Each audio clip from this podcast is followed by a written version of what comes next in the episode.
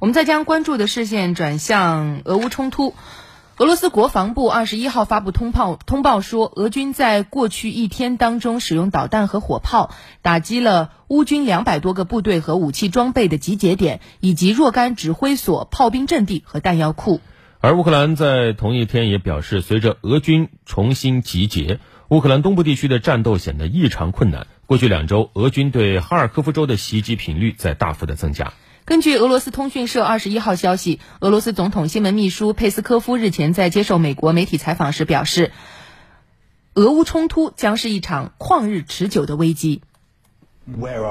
报道称，佩斯科夫在接受美国媒体采访时表示，俄乌冲突将是一场旷日持久的危机，而俄罗斯不会再信任西方国家。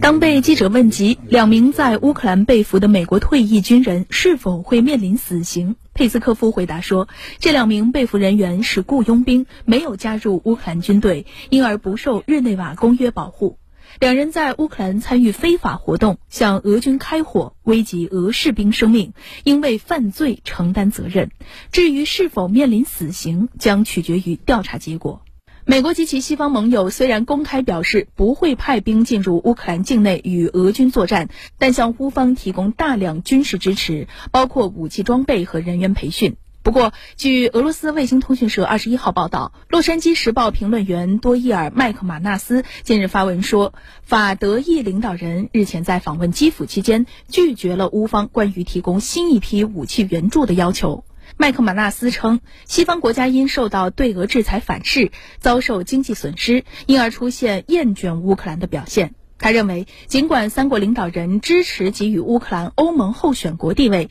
这也只是具有象征意义。乌克兰很难快速加入欧盟。